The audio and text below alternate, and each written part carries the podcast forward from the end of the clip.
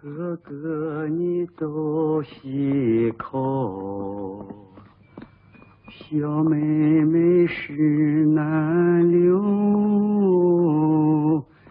有几句的那个知心的话，哥哥你记心头。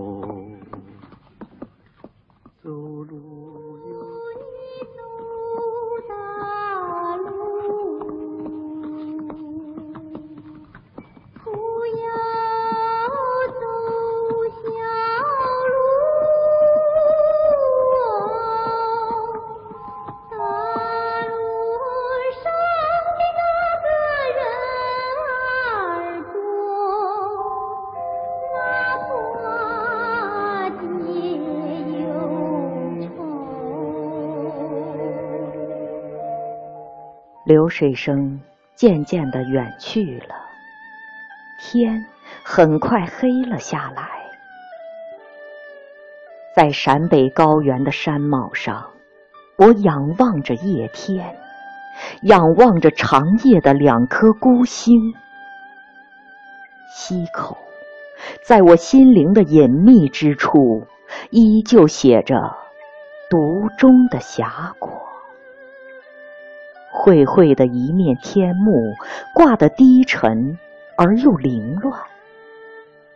云无影，风无貌，唯有扎扎实实的爱过，悬天悬地的想过。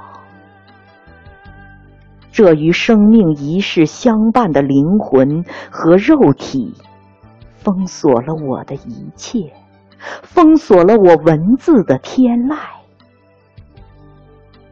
哥哥，你走西口；妹妹，我石南流。手拉着哥哥的手，眼泪止不住的流。这把我整个情绪都揽在溪口之外的信天游，在我的心弦上盘旋缭绕，使我的心不得安宁。这本来就不很温柔的故事，使我想起了很穷、很穷的陕北。那家织的土包将是怎样陪伴我陕北的汉子？